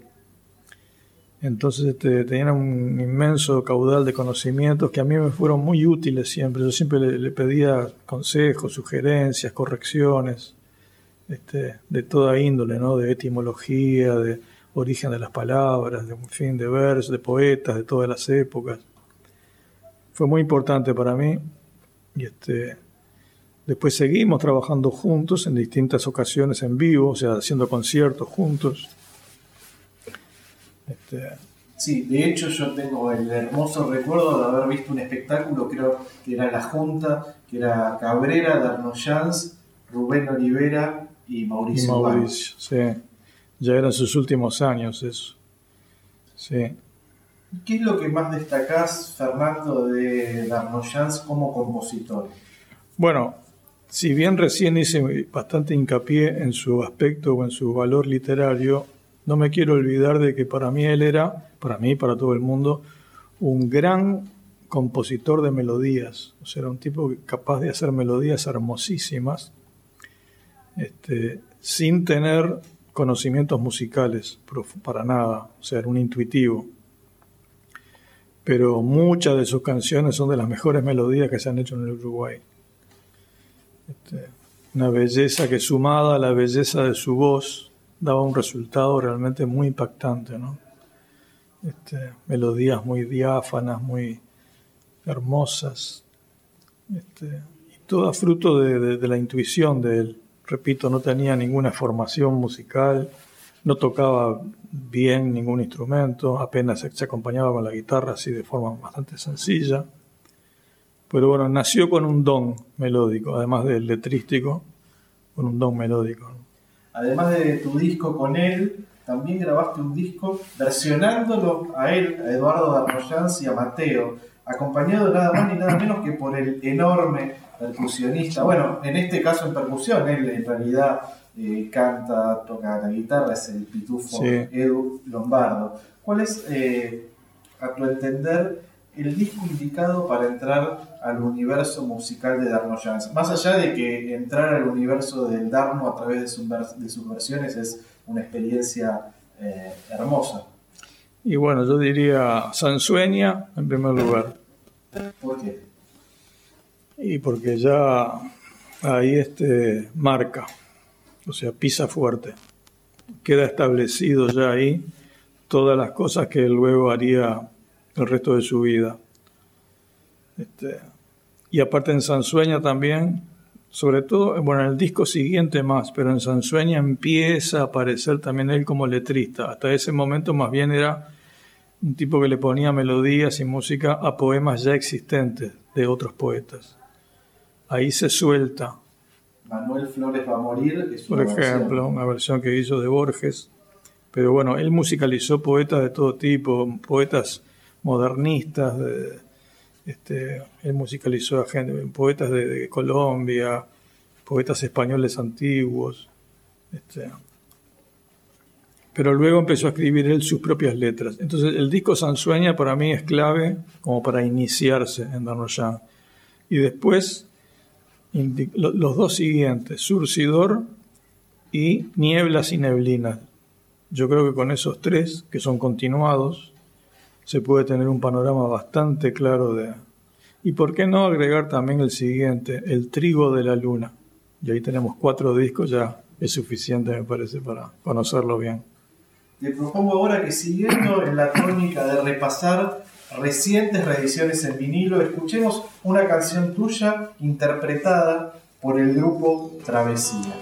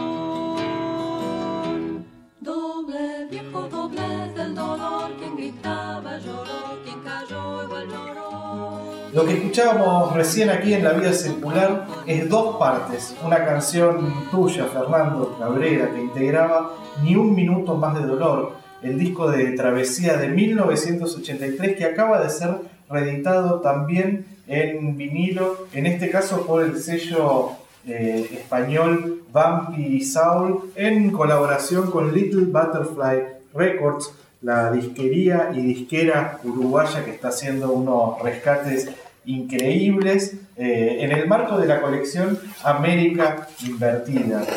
Eh, Travesía era un grupo integrado por Mariana Ingol, por Estela Mañone y Mayra Hugo. Este disco fue producido por Jaime Ross y hay otras canciones tuyas en el repertorio. ¿Qué recordás de aquellos años? Ellas venían del, del ambiente o del ámbito coral, que entiendo que vos también habías transitado en la década del 70 y que era muy importante en la escena musical montevideana. Sí, no sé si muy importante o muy presente, pero por lo menos nosotros todos nos formamos en ese ambiente. Este, y todas ellas, y también la, la barra mía de Montres Video, este, veníamos de ahí, Mariana Ingold, este, éramos primero coristas, que cantábamos un repertorio así renacentista y barroco, y en fin, de todas las épocas, en coros a cuatro voces. Y ahí nos conocimos en ese ambiente. Ahí yo me, conocí con mis dos compañeros de Montres Video y con todas ellas. Este, o sea que era bastante natural en ambos grupos, en, en Travesía y en el mío, Montres Video, que hiciéramos arreglos vocales a tres voces y eso era muy natural para nosotros. De hecho, Estela y Daniel son hijos de dos importantes directores corales y, cantantes este, del Uruguay. Dante Mañones Faleri, el padre, y Estela Ibarburu, la madre de ellos. Gente este, muy capaz, muy música, muy, muy completa los dos. Ellos son los hijos de todos ellos. Y, este, y bueno, yo travesía lo vi nacer, me acuerdo perfectamente. Este, participé de la, de la, formación de ese trío. Los impulsé, les, di empuje, les hice alguna canción. Este, fue muy lindo ese periodo. Después incluso siguieron, sobre todo Estela y Mariana, continuaron con una carrera solista bastante importante, ¿no? Estela hasta el día de hoy y Mariana con una cantidad de discos formidables. Muchos de ellos eh, con Osvaldo con Osvaldo Fatoruz. Con Osvaldo Fatoruz, incluso esos discos infantiles que habían, habían hecho que son maravillosos. Increíbles, sí. Así que tengo un muy lindo recuerdo de, ellos. Te propongo ahora la desclasificación de algunos archivos. Son todos regalos que me hiciste y que fui atesorando. Me honran y me gustaría ver ahora qué recuerdos te disparan. Empecemos por este diploma de 1966, Conservatorio Santa Cecilia. El señor Fernando Cabrera se ha presentado examen de segundo año de guitarra y ha merecido la clasificación de sobresaliente. Me pregunto si quedan alguna de esas enseñanzas iniciales en el Cabrera de hoy. ¿Cómo, era ese conservatorio? Por supuesto, no, lo que pasa es que yo tenía una, mi profesora de guitarra que vivía en mi barrio a 100 metros de mi casa, ella nos daba clase a fin de año a, sus, a mí y al resto de sus alumnos nos hacía dar examen en este conservatorio al cual ella estaba de algún modo afiliada o no sé cómo decirlo, para que nos dieran el diploma, en fin, una especie de... ¿no? Y para mí era tremendamente, ¿cómo te podía decir? Estresante. Acá está la firma de ella, ¿ves? Noemí Porrati de Marín, Argentina, era ella. Una muchacha argentina que recién casada se fue a vivir a Montevideo al principio de la década del 60 y puso en mi barrio su pequeño conservatorio, su pequeña escuela de música para niños. Entonces a fin de año, yo estudiaba todas las semanas con ella y a fin de año nos presentaba en un, lugar que era tremendamente solemne y así, muy este, te ponía realmente de los nervios, unos cortinados de terciopelo altísimos, una, un escenario así y unos viejos ahí con, con monia, ¿viste? Con monitas, ¿sí? Que eran los, que tomaban el examen, toda una cosa recontra conservadora y solemne. Iban los padres y los parientes de todos los niños a presenciar eso, ¿no? Y ahí tocábamos algunas piezas para ver si salvabas el año. Y nos daban este diploma y tal. Era una especie de, no sé cómo llamarle, este... Ritual de iniciación. Un exacto, un ritual. Era un ritual varios años lo hice. Este debe ser, este es el segundo año, ¿viste? Que decía segundo. Pero bueno, fui un año antes y varios años después también. Siempre me, daba muchos nervios porque ya te digo, era algo muy solemne, muy de gente veterana. O sea, nada que ver con la infancia ni, nada de eso, ¿no? Pero bueno. Y yo creo que aparte el, hecho de que te pusieran sobresaliente o algo de eso no, no, tiene importancia. No es que yo me acuerdo que de repente iba a los exámenes y tocaba más o menos, sí, yo qué sé, como podía ese día. Pero se ve que la profesora conversaba con los, con los, este, otros este, profesores que estaban allí en la mesa y les, me imagino yo no les diría, no, este chiquilín, sí, este, estudió todo el año, muy, vamos a ponerle sobresaliente. Ya me encajaba en un sobresaliente hecho. También un estímulo para engancharte y que sigas Sí, y, bueno, y me enganchó varios años. Damos ahora un salto en el tiempo. 1979, mirá este afiche. Cantarea presenta Fernando Cabrera y Jorge Galemire.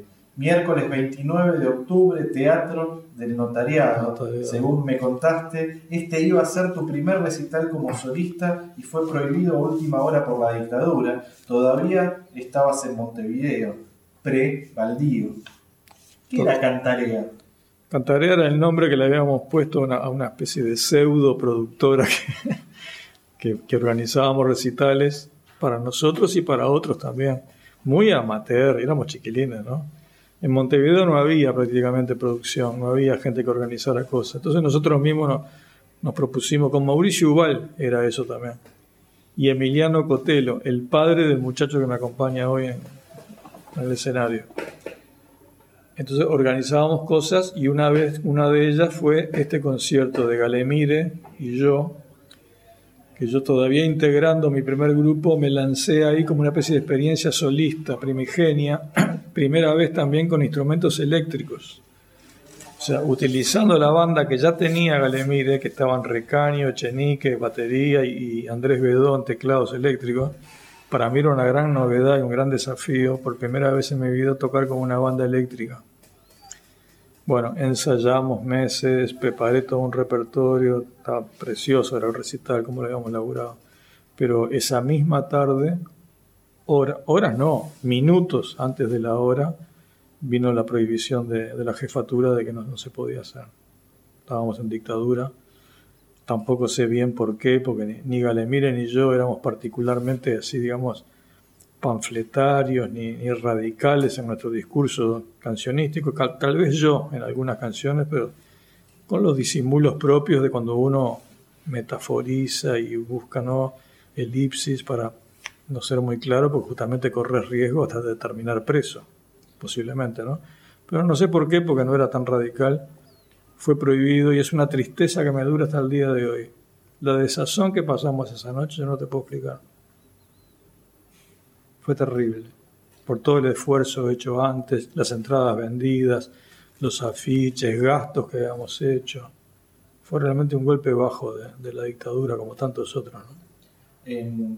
hablamos de dictadura y, recuerdo en una compilación que sacó el sello Ayubí, que es Canciones de la Resistencia, que hay varias canciones tuyas, eh, Desbordando Barrios, Estás Acabado, Show. Eh, y al final de ese disco hay un audio tuyo explicando que iban a tocar agua, pero por razones de público conocimiento no pudieron y me gustaría que ah. recuerdes esa, esa anécdota. Se ve que alguna vez prohibieron esa canción en particular. En esa época, para dar conciertos y dar recitales, había que presentar antes, días o semanas antes, en jefatura, las copias de todas las letras de las canciones por triplicado. No había impresoras, o sea, tenías que vos tipear a máquina las letras con un papel carbónico, no sé si, los actuales oyentes se acuerdan lo que es eso, ¿no? Papel carbónico para copiar en dos o tres copias, presentar las 20 canciones, suponete que habían en el recital, en la jefatura de policía. Había que esperar varios días a ver si eran autorizadas. A veces sucedía que algunas sí, otras no, a veces prohibían todo el recital entero, y se ve que en esa ocasión prohibieron agua. Anda a saber por qué, pero bueno, no pudimos cantar agua. Y otras veces sucedía que no le permitían presentarse en vivo a alguno de los integrantes de mi grupo o de otros grupos, ¿no? Hoy venía en el barco, mira para acá, este, con Eduardo Larbanoa, integrante del, del célebre dúo Larbanoa Carrero. También muchas veces fue prohibido él, Lazaroff, Washington Carrasco, toda la, la gran mayoría de los, cantantes de aquella época, dos por tres pasábamos por esa censura. Muchas. Las, estrategias que había para eludirla, recuerdo, por ejemplo, canciones para mirar la siesta, con todas las alegorías a la vez, que hay una anécdota que cuenta siempre Martín Buscaglio, que hacían un mismo espectáculo a la tarde dedicado al público infantil y a la noche el mismo espectáculo exacto, pero dedicado al público adulto y con un meta lenguaje que lograba escapar a eso, o incluso en Canciones de la Resistencia, ese disco que mencionaba recién de Ayuí, hay una, hay una versión de los que iban cantando de la milonga del pelo largo del queridísimo emblemático Gastón Chiarro, Dino, eh, pero en versión instrumental, para pasar así, de ese modo, la, censura, estrategias de una época oscura. Se hacía un poco de todo eso, pero lo importante es que lográbamos hacer muchas veces recitales de todo tipo, a veces en un teatro, a veces en un gimnasio de básquetbol lleno de gente. Y más allá de, de qué canciones específicas cantáramos, el hecho era un poco la juntarse, ¿no? Todo el público allí. Este, estaba la música, es cierto. A mí me importaba más que nada la música, pero también era algo más que la música. Era una cuestión social, una cuestión de militancia política, un plantarse este, sin decir nada y sin ningún tipo de ni, ni carteles ni consignas, pero estar ahí. Este, el desplazado puede entrar, el desplazado puede ir desbordando barrios.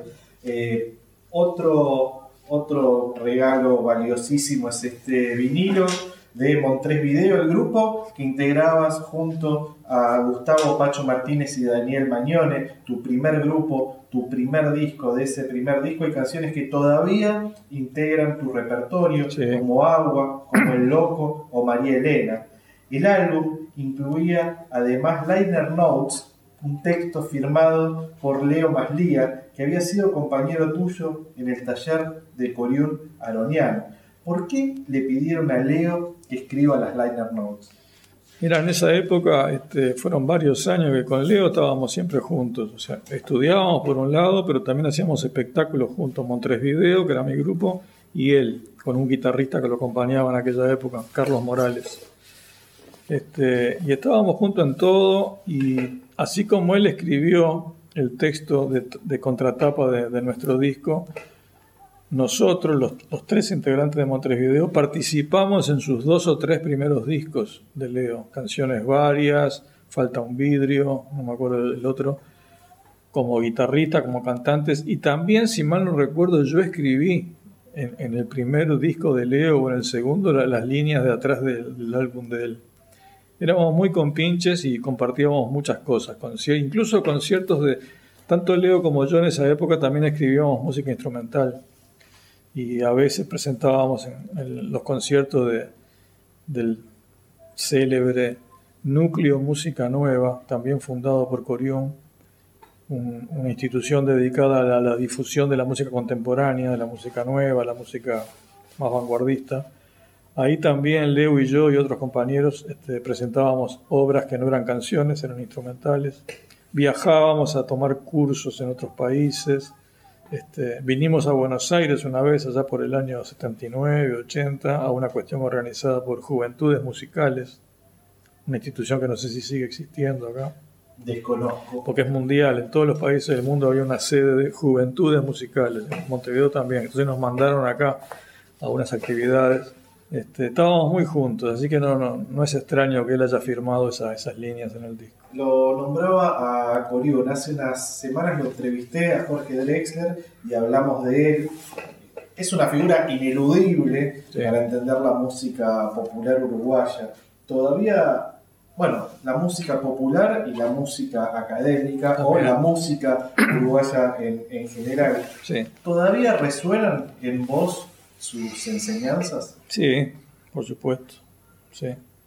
Este, eh, fue muy fecunda la, labor de él y de su esposa, Graciela Parasquevaidis, nacida en Argentina, Argentina de nacimiento, que luego tuvo la doble nacionalidad porque se casó con él y, sacó la ciudadanía uruguaya, pero mantenía las dos este, nacionalidades. Se formó acá en el Ditela, en la época de, la década del 60, fue amiga y compañera de Gerardo Gandini, de Bertola, de una cantidad de gente, de Bazán de músicos argentinos de esa época. Y ambos dejaron una huella muy fuerte en muchos ámbitos. Primero porque fueron docentes y formaron una cantidad de músicos. Muchísimos. Sería largo ahora dar la lista. Después porque fueron también organizadores de instituciones, como reciente nombraba el Núcleo Música Nueva, fundadores del sello discográfico Ayui, por ejemplo, histórico, y también, por si todo esto fuera poco, ambos con enjundiosos trabajos de, orden musicológico y de investigación, con libros publicados, en fin, artículos de todo tipo. O sea, una labor que abarcaba, yo creo que cualquiera de ellos dos representaba, no sé, cinco personas cada uno, ¿entendés? Hicieron de todo, con una capacidad de trabajo infernal. Este, Fallecieron los dos hace poco, relativamente poco. Por suerte vivieron bastante y dejaron una obra y una huella imborrable. Tengo otro recuerdo que me, acompaña, que atesoro desde mayo del año 2003, tu primer concierto como solista en Buenos Aires. Eh, cuando terminó te pedí esta cajita de fósforos fabricada en Brasil de Lion es la marca y es la que te acompañó para hacer viveza aquella vez. Eh, un regalo, me dijiste, del Pitufo Lombardo. Te venías a Buenos Aires, no tenías fósforos y el Pitufo te regaló la cajita. Eh, ¿Cuántas historias atrás del sonido de una cajita de fósforos? ¿Cuánta magia que se genera con, con viveza? ¿de dónde viene la idea de, usar una cajita de fósforos como único acompañamiento en el escenario para esa canción? La idea tiene un origen, pero deformado, luego por mí deformado. Allá también por el año 79, ponele por ahí, yo tuve la suerte de... En esos años iba a Brasil a menudo.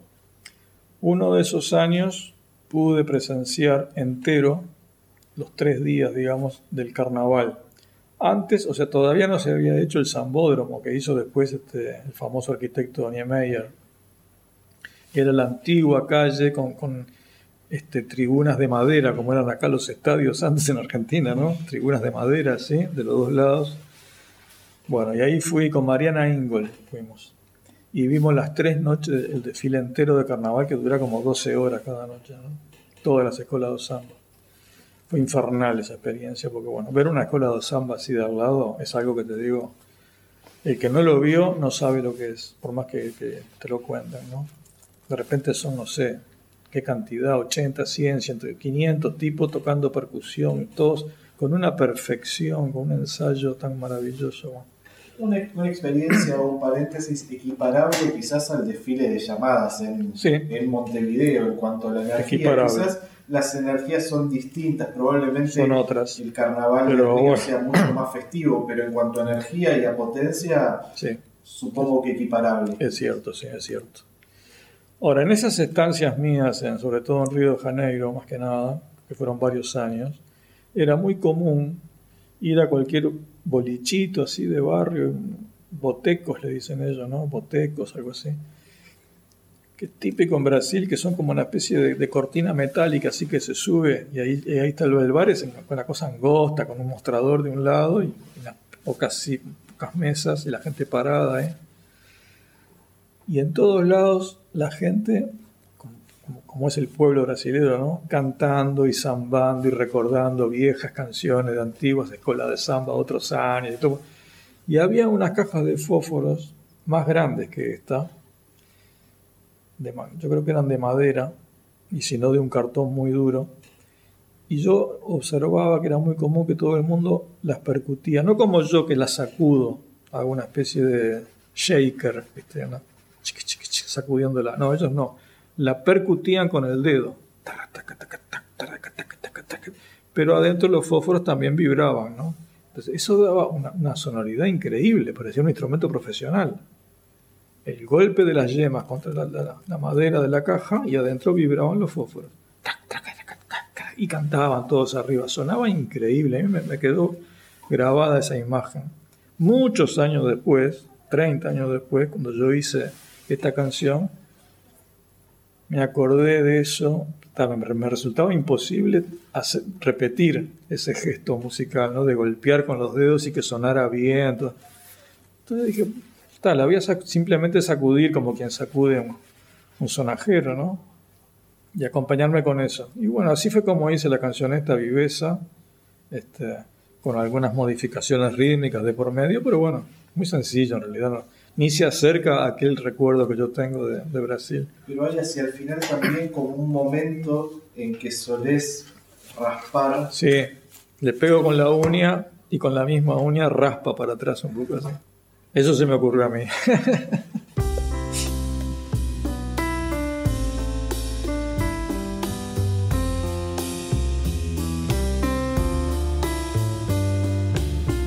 Voy a buscar un horizonte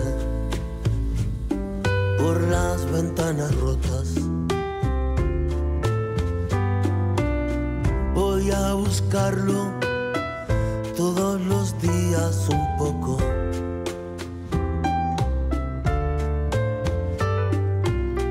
Voy a buscar a mi horizonte. Tal vez no lo encuentre nunca el horizonte es distancia donde se pierde la mirada. Soy un anciano sin reencarnaciones para ir buscando horizontes. Un horizonte es para mirar y olvidar Escuchábamos Horizontes, la canción que grabaste como invitado en el disco de duetos de Andrés Calamaro. Dijo Andrés, Fernando tiene una sensibilidad única. Horizontes es un episodio oscuro en el salmón y Fernando lo lleva a un estadio de fragilidad insólita. Se siente como una copa de cristal rompiéndose en mil pedazos. Fernando es una leyenda y esta canción gris le va como una corona de espinas. Genera belleza en la incomodidad sotrera de vivir. Horizontes parece haberse consagrado ahora en su versión definitiva. En el Salmón era un mosaico impresionista low-fi. Cabrera la ha llevado a un terreno inexplorado e insólito. Esto se lo dijo Andrés Calamaro a Rodrigo Guerra en un artículo para el diario El País. Y vos, ¿qué, decís de esto que dijo Andrés? Bueno, Andrés Calamaro es un tipo muy extraño, muy extraño. Yo no sé si termino de, de asirlo, de conocerlo.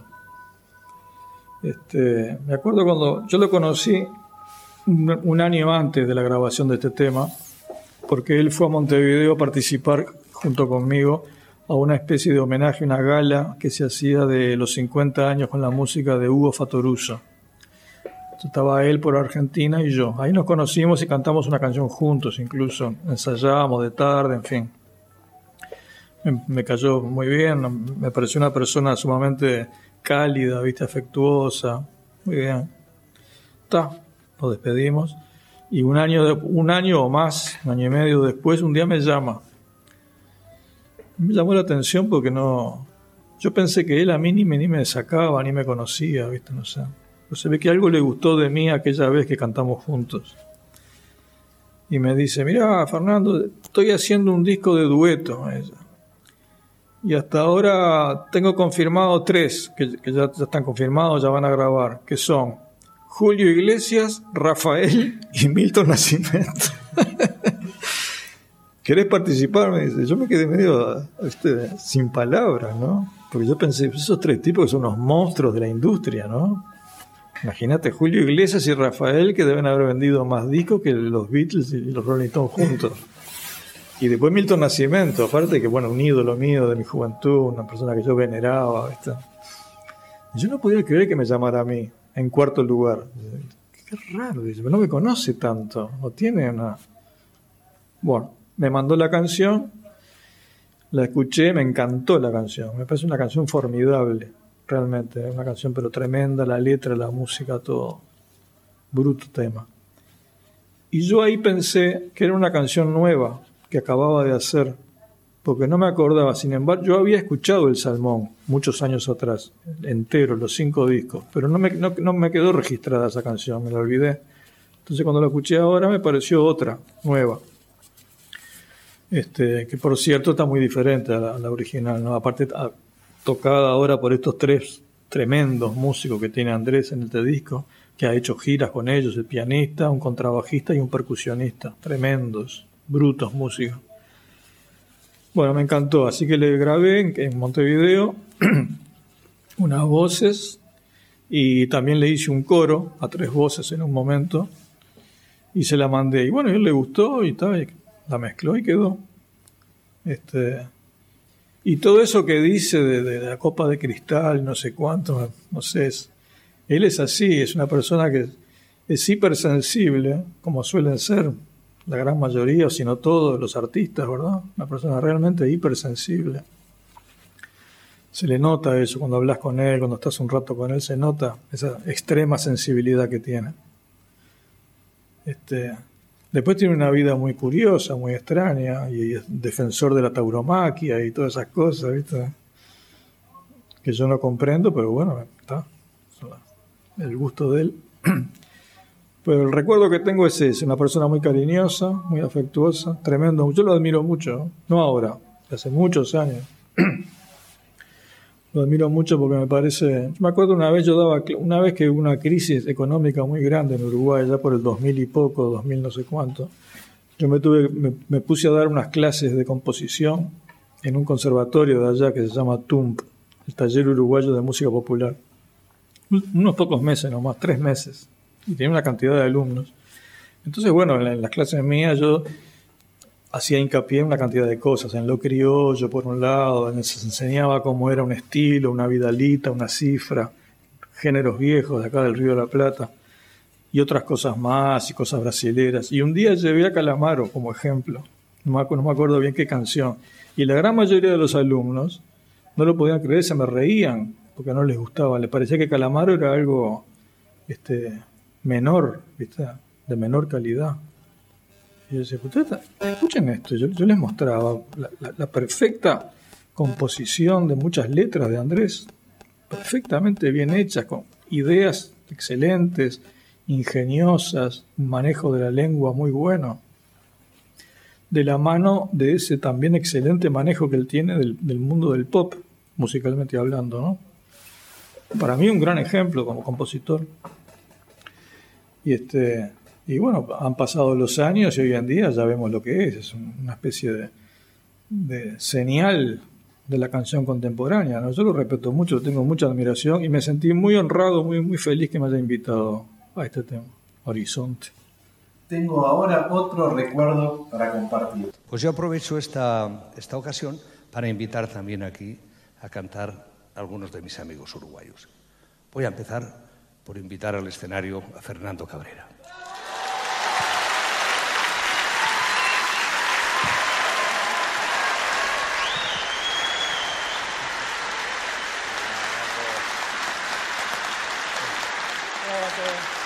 Aquí con unos amigos. Maestro.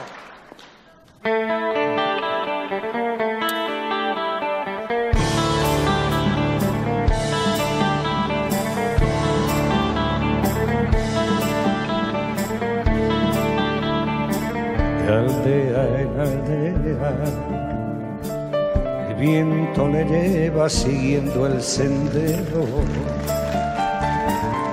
su patria es el mundo, como un vagabundo va el titiritero. Viene de muy lejos, cruzando los viejos caminos de tierra. Es de aquella raza que de plaza en plaza nos canta su pena lejos. Titiritero lejos de feria en feria. Siempre risueño canta sus sueños y sus miserias.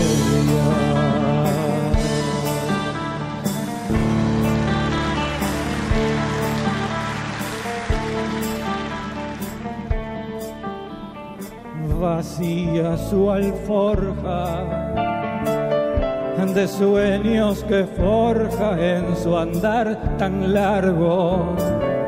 Nos baja una estrella que borra la huella de un recuerdo amargo, canta su romanza al son de una danza híbrida extraña para que el aldeano le llene su mano con lo poco que haya lejos. Titiritero alejó de feria en feria. Siempre risueño canta sus sueños y sus miserias.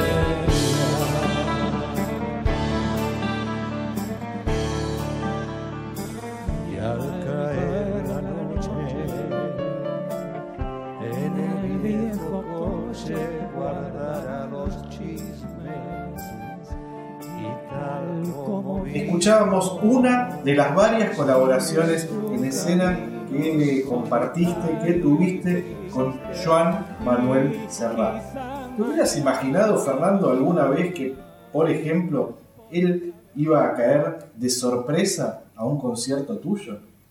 No, no imposible. Mira, yo conocí a Serrat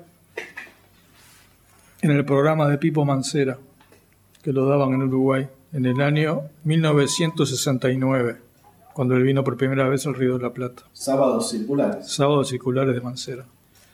Él venía a caballo de un simple que había sacado que se hizo, fue un hit en España y en toda Latinoamérica, que era Tu nombre me sabe a hierba, y después otras canciones, este, Señora, o, yo sé, o el propio El, Titiritero, Fiesta, este, bueno, yo tenía 12 o 13 años, y ahí apareció Serrat, que me pareció una cosa formidable, como aunaba Serrat todo un mundo que era recontra juvenil, recontra vitlero, si querés, el aspecto, la juventud de él, la rebeldía, el pelo, sus declaraciones, y al mismo tiempo con un refinadísimo nivel de, cantautor, ¿no? de canción de autor, refinadísimo.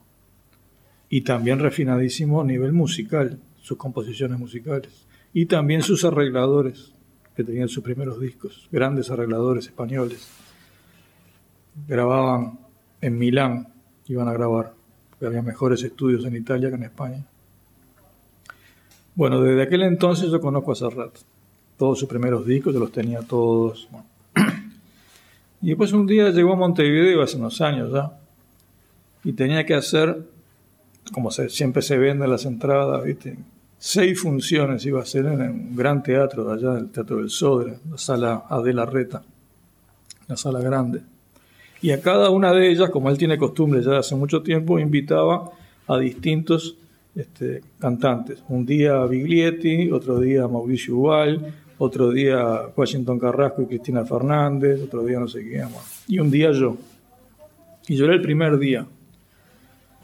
Y antes, un mes antes, me había llamado por teléfono para mi emoción. Fíjate que te llame por, por teléfono a tu casa Serrat, ¿no?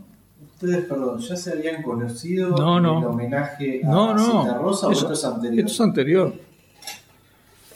Entonces me dice, elegí tú una canción, me dice, la que quieras cantar conmigo.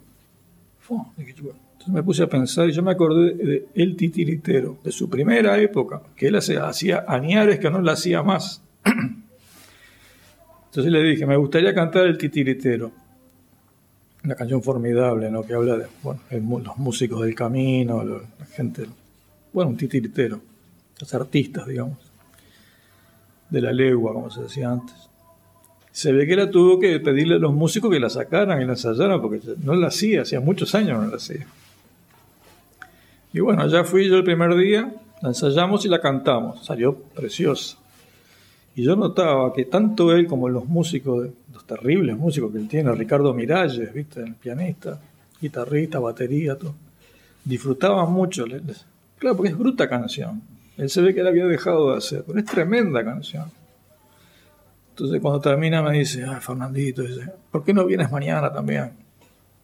Digo, ah, pero Joan, le digo yo, si mañana viene fulano, el invitado, no, ven igual, ven igual y le hacemos el voy al día siguiente, ya estaba Biglietti, ponele, y yo de vuelta. Cuando termina, ah, vente mañana, vente mañana de vuelta. Pero yo, ah, mañana viene Cristina Fernández, no importa, no importa, vente y la hacemos. Bueno, las seis veces me pidió que fuera a cantar el titiritero. este, increíble. Lo, lo nombrabas a Mauricio Igual, de esos invitados, apareció, creo, en algún otro momento de la charla. Y a Mauricio Ubal está dedicada originalmente el disco Fines. Y me imagino que esa dedicatoria sigue vigente. Por supuesto. Me que, que me hables de Mauricio. Por supuesto. Bueno, Mauricio, en primer lugar, es un colega, alguien que se inició también en los tiempos, un poquito después que yo. Él es un poquitito más joven, dos o tres años. Este, hizo grandes canciones, enormes canciones. Pero promediando su vida, o antes incluso, ya como 30 años, él, haciendo gala de una inmensa generosidad y entrega, se volcó, ha dedicado prácticamente toda su energía, todo su tiempo, a co-dirigir primero y a dirigir hasta el día de hoy el sello Ayui sello que fue el responsable de una cantidad enorme de, discos míos, entre otros Fines, cuando salió en aquel entonces, año 93, que era para Yui la primera vez que sacábamos un CD, porque hasta ese momento era la época del vinilo y los casetes. Y en aquel momento reconvertirse a CD de un día para el otro era muy complicado y muy costoso económicamente. Este, había que poner mucha plata, era todo mucho más caro, viste, mandar a fabricar el disco, no había en Uruguay fábrica, había que mandarlo a hacer al exterior, bueno. Pero allí apoyó, creyó en mí, me financió la grabación, pagó el estudio, pagó los músicos, todo bien. Pasaron unos años, unos cuantos años, y yo recién me vengo a enterar, hace poco, no me acuerdo quién me lo chimentó esto, que él además y su esposa hipotecaron su casa para la inversión de fines. Y nunca me lo contó. Creo que está todo dicho. Fernando, gracias por esta charla, por construir con tus canciones la banda sonora de mi vida y la de muchos y muchas y muchos otros y gracias también por subirte a la vida circular. Antes de despedirnos quiero dejarte un regalo, forma parte de una colección cápsula de cuadernos que hicimos con Liso Cuadernos, ilustrada por, por Teresa Bongiorno, tiene un retrato de tu amigo, colega, supongo que maestro, Eduardo Mateo. Como le dije a Drexler, que sea un soporte para plasmar nuevas ideas, para escribir nuevas canciones. Y tengo otro regalo también con un agradecimiento especial, que es este libro, El Corazón Adelante, que está saliendo ahora, cuyo título está inspirado en un verso de dulzura distante. Te quiero agradecer públicamente por ponerle ese título a estos textos que inauguran también un emprendimiento independiente que es Híbrida Editora. Muchísimas gracias, Humphrey. Sin palabras. No, no, no puedo agregar nada. Este, me voy realmente henchido, y si cambiamos un poco el orden de las sílabas, hinchado de emoción por, por toda esta charla y por los presentes que me haces. Muchas gracias y mucha suerte. nos vamos a ir escuchando al coro de la escuela 19 de 9 del barrio porteño de colegiales, interpretando una versión hermosa del tiempo está después con el maestro Esteban Morgado en la guitarra. Decíamos hace un rato que es común que aparezcan versiones de canciones tuyas en discos, pero también es cada vez más usual que se canten tus canciones en los fogones y en las escuelas. Y bueno, este, más feliz no puedo ser.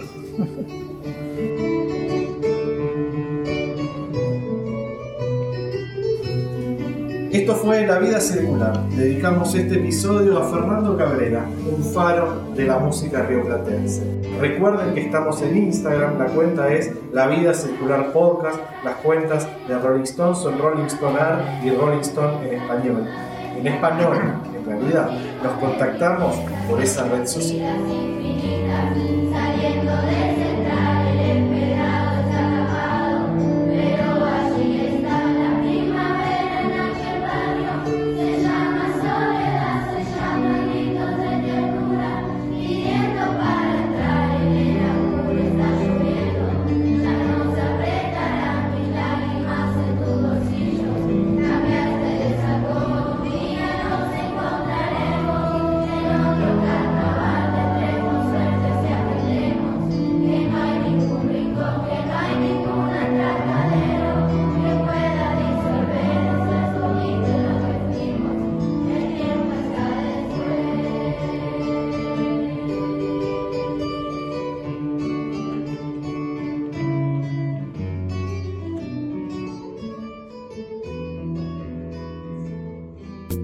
Fue La Vida Circular, un podcast exclusivo de La Nación. Escucha todo el contenido de La Nación Audio en www.lanacion.com.ar barra podcast. Sumate para no perderte ningún episodio. Estamos en Spotify, Apple Podcast, Google Podcast y en tu reproductor de podcast favorito.